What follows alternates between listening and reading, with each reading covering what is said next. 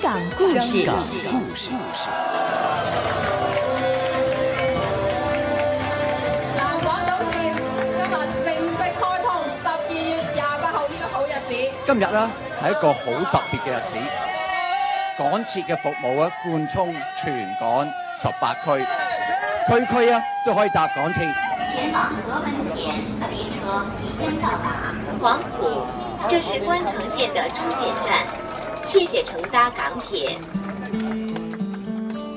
好的，欢迎来到《香港故事》节目时间。节目当中，雨波非常高兴，请来香港《中国旅游杂志》副总编辑陈一年一哥，你好。你好，大家好。乘搭观塘线的民众们呢，现在要习惯一下了哈，它的这个呃往油麻地列车变成了往黄埔的或者对往何文田的列车，因对为观塘线的沿线在十月底开通了之后呢，崭新的终点黄埔站出现了哈。其实以前黄埔站呢，呃，以前黄埔这个区域呢，当然也有红磡这个火车站的一个在附近呢，作为对交通的一个结驳，但是呢，依然不能够完全的代替啊这个港铁站深入黄埔区内。这一次的话呢，就请一哥来跟大家介绍一下观塘沿线黄埔站。呃，广义来说呢，呃，黄埔这个地方啊，就是在红磡这个区域里边，嗯啊，但是呢，因为有了黄埔这个地名之后啊，就是人们又会把它分开了。嗯呃，实际上呢，我们说的啊，呃，这个呃港铁的黄埔总站啊，啊不啊港铁的红磡总站，呃，并不是红磡的中心啊嗯而啊黄埔呢更接近红磡的中心，正好是在。呃，黄埔和红磡火车总站，也就是红磡体育馆之间的，嗯这个才是老黄埔的的概念啊。嗯呃，不过呃，随着呃时代变迁，就是各种建设就改变了人的对这个区域的感觉哈、红磡呃，它的起源呢是跟船有关啊，呃，也跟填海有关啊。呃，因为填海啊，还有就是在这里啊，形成了造船、修船的地方，啊，后来呃，它所对出的海湾啊，就叫做红磡湾啊。这一带呢，啊，有过一段啊工业的历史，嗯不过现在已经基本上不见了，嗯变成了什么呢？就变成了住宅区啊。因为呃这种工业消失了或者搬迁了以后呢，哎、这一带啊就是红磡啊、以及它的周边就呃逐渐的变成了住宅区，嗯，而呃其中一部分啊就是呃被冠以黄埔啊这个称呼的啊，因为、嗯呃，这里有黄埔花园、黄埔新村，还有别的一些什么豪庭啊、什么豪园啊，嗯这些反正这个、呃五花八门的叫法啊，嗯都呃很好听啊。嗯，但是呢，人家还是记住了最早成为一个大型啊、呃就是建成的一个大型屋村啊，嗯就是黄埔啊。嗯所以呢，它也变成了这个地方的地名。嗯你说这里不发达也不是啊，因为啊，这个大型屋村呢，主要是中产阶级喜欢的啊，住在这儿啊，嗯住在这儿呢，呃，整个消费也也不错啊，就嗯是这个商业发展的也不错，嗯，但是呢，都是局限在本地住的，就是说就住在这个区域的人啊，嗯就是呃自己消费啊，嗯啊呃游客是很少来的啊。这里其实呢有它的好处，就是说嗯它相对来说呃没有那么吵闹啊，嗯，又面向啊、呃海湾海湾红磡湾啊啊，就是呃风景也不错啊，嗯楼又不高，为什么呢？因为离九龙城近，啊留也离这个启德机场嗯近啊，所以那个时候的高度管制就不能建高楼啊，啊。哎，所以呢不当会然像现在现二在三十层、四十层， 当然，现在黄埔也改变了哈，它的越来越多的高超高层的对建筑啊，对啊已经在这里落成了。呃，那么居民如果要这个出行的话，以前哈，那么就是靠陆地的交通，都会有一些的不方便，比如说像去到油麻地站哈，很近的一个路程，呃，如果塞车的话，真的要超过半小时啊，对啊才能出到去。跟现在比，只是三五分钟的时间，嗯真的是差天共地啊，可以这样说，啊，差别甚远。呃，以前的人主要还是靠这个汽车啊，嗯就是巴士啊、小巴啊啊啊这些呃，对于本地人来说啊，就是居住在这这里的人来说，还是呃不是说完全克服不了的啊。嗯但是外来的人呢，通常一没有铁啊，没有铁道，嗯就搞不清楚方向啊，嗯就会有点呃怕进入这儿了啊。嗯那我就是这么一个 啊，哎。呃，现在有了这个呃铁啊，嗯呃我说的就是连上线了，哈嗯就不同了啊，就好像是很轻易就能够来到啊，因为油麻地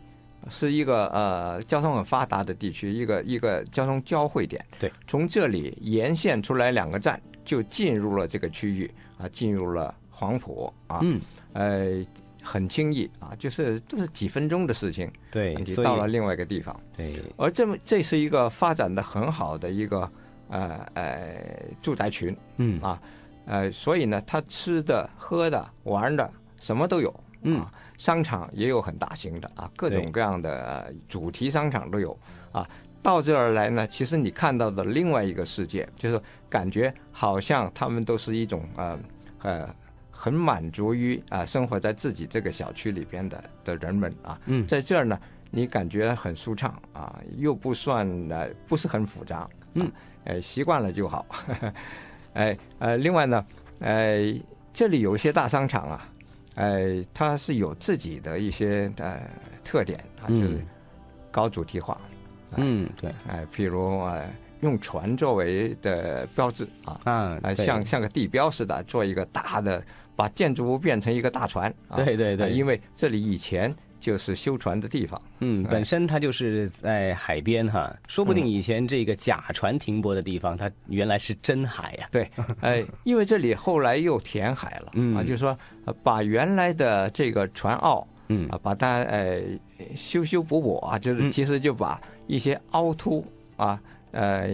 伸出去的海岸了、把它连成直线，嗯啊，这样呢就变成一块很平整的土地，在这里就变成一个住宅区，里边有各种的商业啊，呃，你感觉呢在这儿是很完善的一个区域，嗯，加上了地铁之后呢，它就成为了一个更加成熟、更加丰富的一个地方了哈。嗯，那么地铁站本身又有怎样的一个特色没有呢？呃，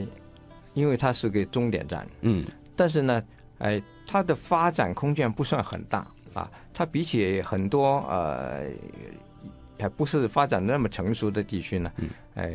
它确实没有多大空间啊。嗯所以这个地铁站呢，它就因为受了这种种种的限制，譬如呃建筑物的桩柱光柱，啊，还有地下很多管道啊、线路啊，嗯嗯都使它不能够说很随意的去发展。嗯，结果呢，弄成一个呃，这个地铁站呢就变成大唐都要分成东西两半儿啊，互相不通了、互不通的一个对双大堂啊，啊啊。而呃这两个大唐呢，呃又不是说呃每一个大堂都有很完整的一一些服务设施，嗯所以呢有一些要到另外一个大堂去解决。嗯啊，另外呢，因为这个终点站啊。呃，没有多大的空间去发展，结果就变成了一个单月台。嗯单月台呢，